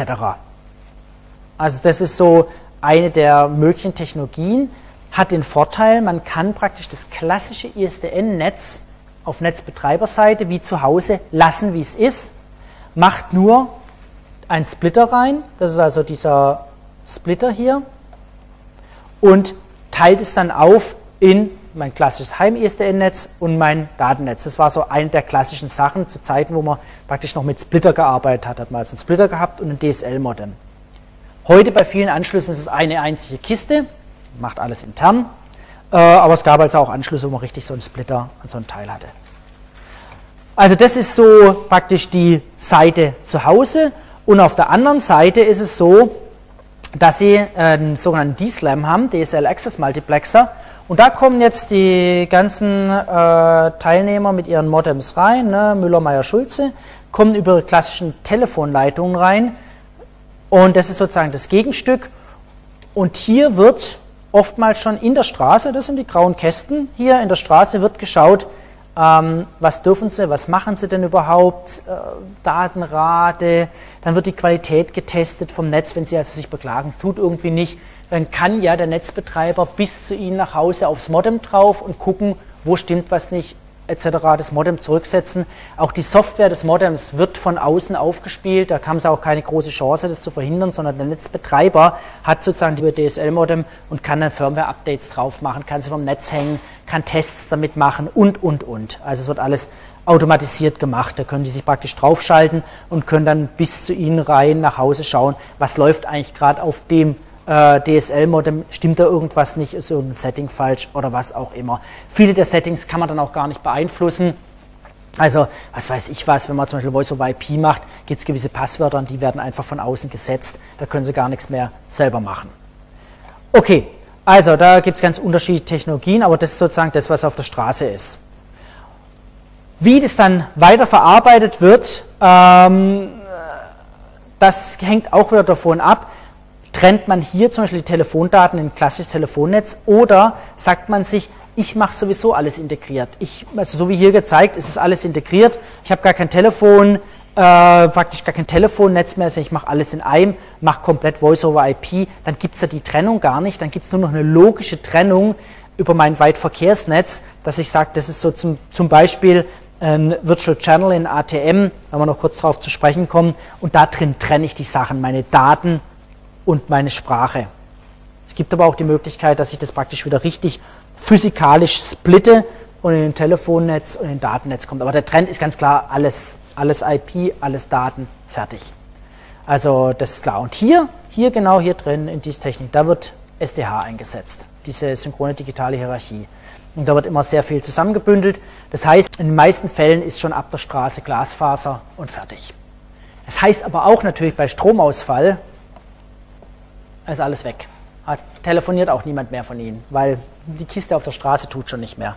Also wo wollen Sie noch hin telefonieren? Selbst wenn Sie noch ein altes analoges Telefon hätten, äh, ohne Stromversorgung tut schon die Kiste auf der Straße nicht. Also da ist halt aus. Ne? Also das geht nicht. Version gibt es natürlich Sand am Meer. Das angefangen hat es natürlich auch mit symmetrischen Verfahren, also äh, HDSL, dass man sagt, ich möchte symmetrisch ähm, dass man zum Beispiel eine Firma anschließt, ohne jetzt auf die Details einzugehen, mit hohen Datenraten, mit niedrigeren Datenraten. Der Klassiker sozusagen für zu Hause hat es angefangen mit ADSL. ADSL war das asymmetrische, weil natürlich die meisten ähm, viel empfangen. Also der Klassiker war so bei einer Handvoll Kilobit pro Sekunde senden und bei einer Handvoll Megabit pro Sekunde empfangen, weil typischerweise konsumieren sie mehr, als dass sie äh, senden. Also um alles in der Welt, sie müssen die Zahlen sich nicht mehr Druck von der Sache. Und die Distanzen waren auch so, äh, dass sie die typische Entfernung von zu Hause bis zur nächsten Ortsvermittlungsstelle überbrücken können. nach und nach mit dem Ausbau sind ja erst diese Vermittlungsstellen, die D-Slams, zu Ihnen nach Hause sozusagen immer näher gekommen. VDSL, das ist so die Technik, die man ähm, heute als klassische, schnellere Technik nutzt, ne, mit diesen 50 Megabit pro Sekunde. Und da gibt es jetzt neue Varianten, aber das VDSL, das gibt schon eine äh, ganze Ecke. Da ist eben wesentlich der kürzere Abstand. Also Sie können hier bei den Distanzen sehen Sie ja 300 Meter etc. Also man sagt so bis 500 Meter, mehr soll das nicht sein. Und dann können Sie die höheren Datenraten hinbekommen. Also gibt es eine ganze Menge an Versionen. Das heißt also, das klassische Modem, so hat es mal angefangen, ISDN, ISDN wurde schnell abgelöst, aber immer die Idee, die gleiche alte Leitung bleibt erhalten. ADSL, ADSL ist heute auch wieder, wird abgelöst durch VDSL, die meisten wahrscheinlich haben daheim eine ADSL-Geschichte, äh, so dass man halt so bis zu diesen typischen 16 Megabit pro Sekunde kommt. Und VDSL, das braucht man dann für diese ganzen Home Entertain, wie auch immer Anwendungen. Das sind dann meistens VDSL-Anschlüsse, damit sie also sehr schnell hochauflösendes Fernsehen streamen können. Also das, äh, der klassische Internet äh, hat ISDN gereicht fürs klassische textbasierte. Dann gab es eben die ganzen Multimedia-Geschichten, vor allem Video on Demand, und die haben das gepusht über die ganzen letzten Jahre. Ja? Also diesen, weil Sie gerade dieses Entertainen, mhm. das Telekom zum Beispiel anbietet, erwähnt haben, ähm, ist es nicht irgendwie, also ich kann mir das nicht so richtig vorstellen, dass die ein bisschen optimistisch von der Telekom, dass wenn man jetzt mal hypothetisch einem das wirklich so ein ganzer Häuserblock oder sowas, alle gleichzeitig verschiedene Sendungen im Fernsehen gucken könnten, hätten, können die das dann wirklich trotzdem noch beliefern? Also haben so hohe Daten? Also die Frage ist, schafft man solche Video-on-Demand-Dienste, ähm, ohne Markennamen zu nennen, schafft man die tatsächlich gleich Nutzern zu bringen. Ja, der Punkt ist natürlich, dass ähm, sozusagen der Ausbau versucht, Schritt zu halten mit den Anforderungen. Jeder Anbieter wäre hoffnungslos überfordert, wenn Sie jetzt in den Laden gehen, egal bei welchem der Anbieter, und sagen, oh ja, wir hätten gerne alle VDSL. Da wären die, da wären die am Ende, weil das, das geht nicht. Deswegen steht in keinem einzigen der Verträge drin, dass Sie garantierte Datenraten haben. Sie werden sehen, egal in welchen DSL-Vertrag Sie reinschauen, steht nie drin, Sie haben garantierte Datenrate. Das steht immer davon, hängt von Wind, Wetter, Sternkonstellationen, sonst wem ab. Also das wird nie garantiert. Genauso bei Kabelnetzbetreibern. Die wären hoffnungslos am Ende, wenn sie jetzt alle sagen, oh, ich habe einen 100 Megabit Anschluss und jetzt surfe ich mit 100 Megabit. Sinkt dramatisch. Ein bisschen haben sie einen Vorteil bei der DSL-Geschichte, sie haben natürlich getrennte Leitungen. Aber auch die stören sich. Das heißt, wenn ja jeder jetzt mit seinen 100 Megabit oder 50 Megabit wirklich Downstream hätte, hätten sie ein Problem. Aber dann haben sie natürlich mehr Kunden und dann können sie natürlich weiter ausbauen, mehr Glasfasern noch näher an sie ranbringen, um da ein bisschen Schritt zu halten. Das ist praktisch das eine. Also da wird immer so ein bisschen geguckt, wie kann man da Schritt halten. Das andere ist natürlich, können sie überhaupt so schnell die Daten ausliefern? Da stehen Fußballfelder große Serverfarmen in der Nähe von München, zum Beispiel bei der Telekom, ähm, die nichts anderes zu tun haben, als, und das ist das Schlimmste, was sie machen können beim Zappen, die ganzen Bilder auszuliefern, denn wenn sie zappen, müssen sie ja je nach Videokompressionsstandard Vollbilder übertragen. Normalerweise übertragen sie alle ne, Jahre mal beinahe, also nach erst wieder ein Vollbild und danach immer nur die Differenz. Und Differenzen sind wenig Bit pro Sekunde in Anführungszeichen. Vollbilder damit sie ein schönes Zapping-Gefühl haben, müssen sie auf einen Schlag eine ganze Menge von Vollbilder sozusagen ja, nachliefern. Und das ist so einer der Hauptstress auf den Serverfarmen, dass sie sehr schnell Vollbilder nachliefern müssen, je nachdem, wohin sie zappen. Man könnte sich natürlich jetzt viel überlegen, so nach dem Motto, naja, schauen ja sowieso viele gleichzeitig das erste, das zweite und so weiter. Dann kann man natürlich zwischendrin ne, so eine Art, ähnlich wie Caches, äh, kann man ja auch für Streaming-Sachen das praktisch vorhalten und da wird es dann nachgeliefert mit einer gewissen ganz leichten Verzögerung. Aber da gab es ja auch dann schon die Kritik, äh, wenn ich jetzt so diese Video-on-Demand-Dienste oder auch Entertain, wie auch immer Dienste nehme, dann bin ich ja noch mehr hinten dran, wenn ein Tor fällt im Vergleich zu den DVB-T-Nutzern und die sind schon acht Sekunden hinten dran im Vergleich zu den Analog-Nutzern. Das Problem haben sie bald nicht mehr, weil es kein Analogfernsehen mehr gibt, kein klassisches. Also gibt es nur noch analoge Kabelkanäle, aber auch die wird es bald nicht mehr geben. Analoge Satelliten ist ja abgeschaltet worden. Analog ist natürlich am verzögerungsärmsten, ist klar. Bei den ganzen Digitaldiensten müssen wir immer die Fehlerkorrektur reinrechnen, Fehlerkorrektur rausrechnen und haben noch die ganzen anderen praktisch Verluste in der Zeit durch das ganze Umrechnen, Hin- und Herrechnen. Das ist klar. Also deswegen, wenn es Gong macht bei der Tagesschau, dann ist es eigentlich schon vor 8 Sekunden 20 Uhr gewesen. Das ist halt so, äh, durch diese ganze Kodiererei. Das hat man bei der Fußball-Weltmeisterschaft 2006 kamen da die ersten massiven Klagen auf, weil schon der Straßenzug hinten gekrölt hat, sozusagen im Straßencafé, weil die noch analog und sie beim Digitalen dachten, warum krölen die? Und auf einmal sehen sie, ah, tatsächlich Tor gefallen. Ähm, hm, ne? Also, in der Tat würden das die Netzbetreiber nicht schaffen, hätten sie in einem Straßenzug lauter VDSL-Kunden. Äh, ich habe hier einen Mitarbeiter, der war der erste VDSL-Kunde überhaupt in einem gewissen Wohngebiet hier in Berlin und hat auch gemeint, da wird er auch noch ein Weichen der Erste bleiben, äh, weil je nach praktisch Wohngebiet gibt es einfach nicht so viele Kunden. Klar, der hat natürlich super äh, Nutzungserlebnis. Wenn es im Wohngebiet mit vielen Nutzern sind, dann geht es relativ schnell nach unten. Das ist richtig. Das, da können sie nicht mithalten. Da ist die Lösung nur noch Fiber to the Home, Glasfaser ins Gebäude rein. Alles andere hilft da nicht mehr. Das geht nicht anders. Sie sehen ja schon 2006, also genau zur Fußball, äh, da hat man schon den nächsten Standard VDSL 2 spezifiziert. 200 Megabit pro Sekunde. Sie sehen ja bei 500 Meter Abstand noch 100 Megabit. Also das ist eigentlich das, was man heute in den Städten bekommt. 100 Megabit pro Sekunde, das kriegen Sie in vielen Ecken. Aber Sie werden es ganz schnell merken, äh, nicht überall, auch nicht in Berlin überall. Da gibt es auch wieder gewisse Straßenzüge, da geht es einfach nicht. Und diese kleinen Machno gehen sowieso nicht. Also da ist er relativ schnell aus. Wir haben da Mitarbeiter hier von der Technik, der dort wohnt und der musste dann der Telekom erstmal erklären, was er gerne hätte und wie er es gerne hätte und so weiter und so fort, weil die gesagt haben, Gottes Willen dahin.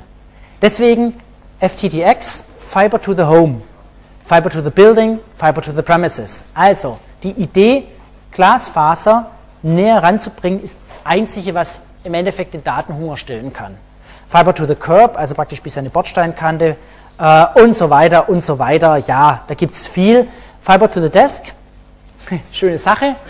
Ähm, aber dieses Gebäude hier wurde komplett, als gebaut wurde, mit Fiber to the Desk ausgestattet. Komplett. Die Adapterkarten für die Rechner sind sowas von teuer, hat sich einfach nicht durchgesetzt. Das sind also ein paar hundert Euro los. Ja, die gibt es natürlich.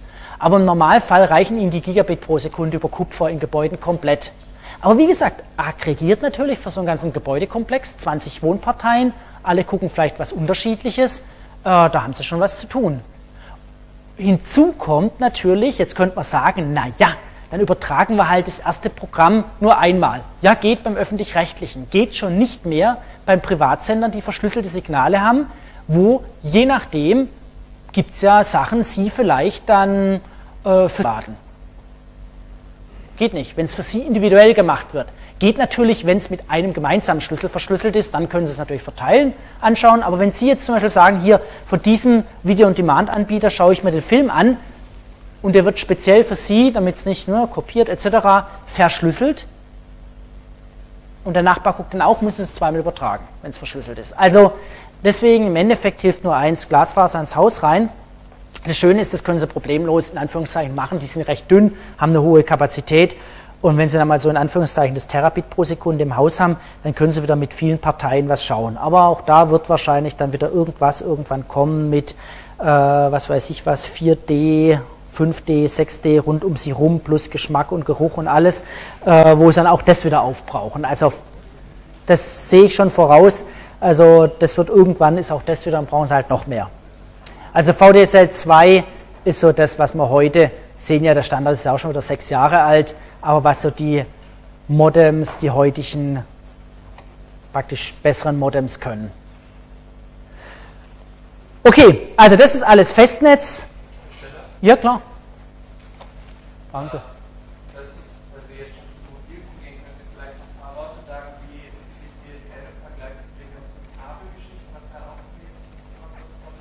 Ja, äh, Kabel kommen wir noch ein bisschen beim Thema Verkabel. Aber Frage war äh, Kabel. So, jetzt Genau, ohne dass ich, so, ja, nee, ist schon klar, aber ich meine, bei Verkabelung kommen wir nochmal zur Standtopologie und das ist das Typische, ist das Kabelfernsehen.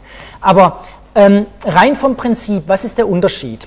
Also bei DSL-Techniken, jetzt wieder ganz vereinfacht, geht die, äh, na, äh, die Glasfaser, die geht sagen wir es einfach mal vereinfacht. Also nicht prügeln, wenn es nicht in Ihrer Straße genauso aussieht, bis zum D-Slam, dem Access Multiplexer, typischerweise in der Straße und von dort gehen ja die ganzen äh, Käbelchen jetzt entweder in ein Haus rein, das ist so das Typische, ne? jeder hat ja eine Telefonleitung für sich, im Haus werden sie dann entsprechend verteilt und auch die ganzen klassischen alten, sollen immer zwei Leitungen hier sein, gehen eben ins nächste Haus rein, etc. Und da haben wir ja gesagt, naja, da wollen wir möglichst nah rangehen, sagen wir mal so 500 Meter kleiner, damit sie noch schöne Datenraten, also hier drin, sagen wir unsere 50 Megabit pro Sekunde hinbekommen. Grundlegend ist es so, die Glasfaser hat genügend Kapazität. Muss man uns keine Gedanken drum machen. Der D-Slam, das kriegt man auch noch hin. Äh, das Problem ist immer, schaffen Sie da die Kapazität?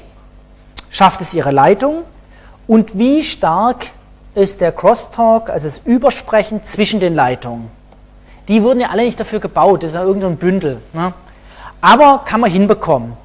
Sie haben, egal wie schlecht die Leitungen sind, Sie haben trotzdem Ihre eigene Leitung. Aber Sie haben natürlich gewisse Interferenzen. Das typische Cable-System sieht so aus, Sie kommen an, Sie haben hier einen sogenannten Head-End. Der Head-End ist also zum Beispiel für einen Straßenzug beispielsweise, liegt meistens in der Erde drin. Äh, Sie haben, können hier genauso Glasfaser, das ist jetzt mal egal. Aber das klassische Verteilsystem dann sieht so aus, dass Sie den Straßenzug entlang gehen mit einer Leitung. Die Leitung, ups, das ist eine äh, Koaxkabel. Und von diesem Koaxkabel zweigen Sie jetzt ab. Es kann sein, hier geht ein zweiter Straßenzug noch entlang, von dem Sie auch wieder abzweigen. Wenn Sie ins Haus reinkommen, also sagen wir so, hier ist Ihr Haus, ähnlich wie da oben, gehen Sie rein, haben im Keller Ihren Kabelverteiler, Verstärker etc. und gehen dann durch die Stockwerke, jetzt umgekehrt gezeichnet, sozusagen hoch und haben in jedem Stockwerk eine Buchse ihre Geräte rein. Ja, und genauso hier, hier können wir das Haus richtig rumzeichnen, so zack, gehen sie rein, im Keller haben ihre Kiste, gehen mit der Leitung hoch und haben hier überall ihre Buchsen und da stecken sie ihre Kiste rein. So, jetzt einmal hängen sie hier sozusagen individuell, das ist ihr äh, DSL-Modem dran und hier hängen sie individuell mit ihrem Kabelmodem dran. Soweit ist es ja erstmal ähnlich, aber Sie sehen schon, hier oben haben wir eine Sterntopologie. Hier unten haben wir im Prinzip einen Bus, an dem Äste hängen, also ist es eher sowas wie ein Baum. Was heißt das jetzt? Das ist gebaut worden für die Verteilung von gleichen Daten, nämlich Fernsehen auf verschiedenen Kanälen, also Frequenzmultiplex. Jeder hat so seine Kanälchen und darüber haben sie es verteilt, ein klassisches Verteilsystem. Jetzt auf einmal kommen Sie auf die Idee und wollen individuell Daten drüber ziehen. Das heißt, Sie arbeiten individuell. Hm, dann kann ich ja nicht mehr einfach verteilen. Was macht also jetzt, wenn Ihre Daten hier, jetzt sagen wir, Sie sind der X, die kommen hier an, diese Daten werden natürlich an alle verteilt. Das ist schon mal das Erste, das ist logisch. Ihre Daten, die Sie aus dem Netz ziehen, kriegen alle. Bei dem System oben, wenn Ihre Daten ankommen, dann wird es genau auf Ihre Leitung gelegt und genau Sie bekommen die Daten. Das ist schon mal der erste Unterschied. Ein Verteiler an alle. Im Vergleich zu einem DSL-System, wo es halt genau auf das Kabel geht und genau bei Ihnen ankommt. Also schon mal das erste ist Thema Sicherheit. Muss man natürlich dran denken, das ist ganz klar. Kann man machen. Man kann es ja entsprechend für Sie und codieren und kriegen es zwar alle. Gut, kann man lösen. Das zweite Problem ist natürlich, wenn jetzt ein y auch noch kommt, kommt er da oben genauso. Der y geht dann zu einem anderen. Der geht vielleicht da oben weiter. Der läuft hier aber auch zu allen. Und daran sehen Sie schon, was passiert, wenn sehr viele Kabelnutzer Internet surfen. Alle kriegen alles und damit sinkt natürlich die Gesamtkapazität. Also beispielsweise hat jetzt ein Kabelnetzbetreiber für ihren Straßenzug reserviert 200 Megabit pro Sekunde, weil er weiß, naja, da habe ich meinen Kunden, dem habe ich 100 Megabit versprochen, steht aber auch nicht im Vertrag drin. Der hat sein 100 Megabit Teil und ich hoffe mal, dass die beiden Kunden hier mit ihren, ihren 100 Megabit Verträgen ah, vielleicht noch gleichzeitig surfen, aber schon wie der dritte mit seinem 100er, hoffen wir mal, dass der nicht echt gleichzeitig losläuft. Wenn jetzt also alle ihre Verträge voll ausnutzen, ja, sinken sie halt in der Summe auf 200 Megabit pro Sekunde, das ist es halt. Wenn im DSL-Bereich alle ihre Verträge voll ausnutzen, angenommen der D-Slam kann das, die Glasfaser kann das, dann sinkt ganz Grundrate nicht so stark. Da gibt es zwar auch Interferenzen, ja, Störungen, alles, aber mal ohne das betrachtet, können Sie unabhängig hier die volle Datenrate bis an Einzelnutzer ranfahren, aber schon systembedingt geht es bei Kabel gar nicht, weil Sie natürlich immer ein Verteilmedium haben. Man hat ja nachträglich hier, wenn Sie hier zum Beispiel Verstärker drin haben, äh, die Verstärker hat man vor einigen Jahren mal so aufgebaut, dass sie nicht nur in eine Richtung verstärken, sondern auch in die andere Richtung. Das hat man natürlich für ein Upstream gebraucht. Hm, klar, sonst können Sie nie was senden von Ihrem Kabelmodem. So, das heißt das eine, die Kapazität ist immer geteilt, Sicherheit ist immer eine Fragestellung. Das nächste kommt natürlich in die Richtung, also von links nach rechts, klar, ne, da verteilt ja der, verteilt dann alle und dann schickt er abwechselnd XY. Was passiert? Schicht 2, schon mal ein kleiner Vorgriff. Was passiert, wenn der X hier oben und der Y hier unten, wenn die gleichzeitig senden? So, jetzt kommt das X und das Y gleichzeitig hier an. Geht ja gar nicht. Was wird also gemacht? Polling. Bei DSL ist es komplett egal. Wenn Sie senden, senden Sie. Nachbar auch sendet. Sie haben ja getrennte Medien. Hier nicht. Also muss jetzt der Headend, ganz grob gesagt, ein Polling machen. Der fragt also an, X, hast du was zu senden? Nee. Y, hast du was zu senden? Nee. Z, hast du was zu senden? Nee. Und dann fängt er wieder an. X, Y, Z. So geht er rum und fragt zum Beispiel alle vier Sekunden, haben Sie was zu senden? Sobald Sie was zu senden haben, fragt zum Beispiel jede Sekunde. Wenn dann immer noch was zu senden ist, fragt er jede Zehntelsekunde. Deswegen, je nach System, haben Sie am Anfang zum Beispiel sehr hohe Ping-Zeiten und danach geht es runter. Bei DSL ist es anders, da ist es komplett unabhängig. Also das heißt im Endeffekt, ja, sehen Sie selber, es ist einfach systembedingt. Also mit was kann man, klar, Kabelnetzbetreiber werden das natürlich jetzt ganz anders sehen, das ist logisch, aber Sie sehen rein von der Topologie der Vernetzung haben Sie natürlich gewisse Vorteile und Nachteile. Es ist einfach so. Ja, die Datenrate auf dem Koaxkabel ist natürlich viel höher, die Bandbreite ist viel höher als auf einer vertrillte Kupferleitung. Natürlich gemacht worden für Fernsehen. Also sind zig hundert Megahertz, die sie da drüber kriegen im Vergleich zu dieser billigen Kupferleitung. Aber es ist immer ein geteiltes Medium. Und jetzt ist einfach die Frage, wie können Sie, ähnlich wie bei der DSL-Geschichte, ne, wo Sie mit dem D-Slam immer näher ranrücken an das Haus, weil Sie immer mehr Nutzer haben, ist die Frage, wie können Sie immer mehr Headends einbauen. Auch das können Sie machen, wenn Sie merken, oh, in der Straße sind sehr viele Kabelkunden, dann baue ich halt da nochmal ein Headend ein ne, und fahre an den Headend ran mit einer Glasfaser. Ne, und so kriegen Sie das auch wieder die Kapazität in den Griff. Aber vom Prinzip her sind es wirklich grundlegend unterschiedliche Techniken. Also jetzt haben wir schon sozusagen den Schritt in Richtung Medienzugriff gemacht, dass Sie sehen, aha, in der Tat, also bei DSL ist mir das egal, da kann ich senden, egal was mein Nachbar macht, bei Kabel ja nicht. Weil hm, das ist ja nur ein Kabel, dann kollidieren wir die Daten. Also geht nicht. So kann man also sehen, parallel wird natürlich über das Kabel auch Fernsehen übertragen und alles. Und dafür ist es natürlich im Prinzip besser geeignet. Weil Fernsehen ist ein typisches Verteilmedium wird halt auf alle verteilt, haben sie bestimmte Frequenzen, da sind bestimmte Kanäle drauf oder halt Digitalkanäle, das macht ja nichts, sind halt drauf, ist dann entsprechend digital verschiedene Fernsehprogramme drin. Also beim Fernsehen ist es typischerweise mit, ups, DVB-C kodiert. T ist Terrestrial, S ist Satellite und DVB-C ist fürs Kabel. Und das ist die Technologie. Und dann eben noch Internet. Gut, und dann gibt es noch als drittes Powerline Communication, ist in Deutschland nicht besonders erfolgreich, aber das geht natürlich auch, dass Sie über die Stromleitung das bekommen. Stromleitung ist jetzt ganz grob gesagt ähnlich wie Kabel. Ganz ähnlich, ne? ich sage nur ganz äh, ähnlich, nur dass Sie jetzt hier natürlich zum Beispiel im Umspann beim Trafo die Signale reinbringen oder an irgendeiner Stelle die Signale reinbringen. Aber natürlich, Ihr Stromleitungsnetz ist auch eher baumförmig aufgebaut. Sie haben ja nicht eine extra Stromleitung für die Kaffeemaschine, für die Waschmaschine, für sonst was.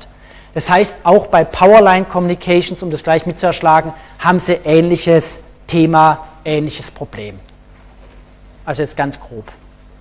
Ich hoffe, das hat so etwa die Unterschiede erklärt. Jetzt können Sie jetzt selber ein Bild machen, was vermutlich zukunftssicherer, vermutlich das Bessere ist.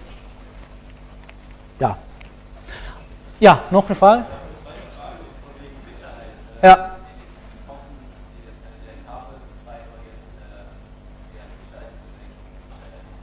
Naja, äh, verschlüsseln. Verschlüsseln und entsprechend Ihr Kabelmodem kann es entschlüsseln. Und alle Ihre Kommunikation läuft halt verschlüsselt. Also verschlüsselt entsprechend von Net und dann ist es egal, dann Sie, kriegen Sie halt verschlüsselte Daten mit.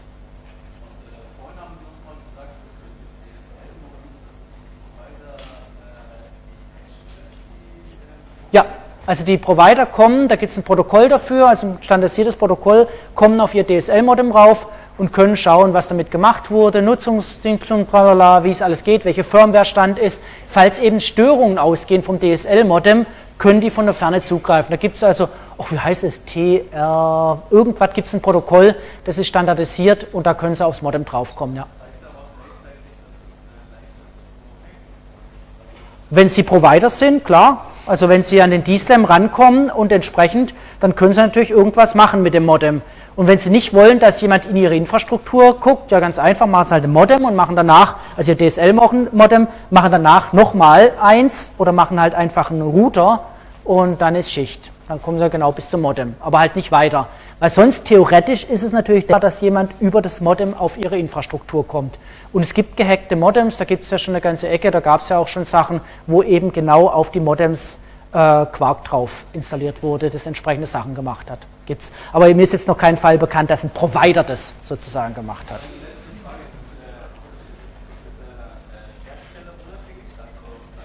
Ja klar, ihr, ihr Betreiber lässt ja das Modem sonst gar nicht ran, wenn es sich nicht nach dem Standard verhält.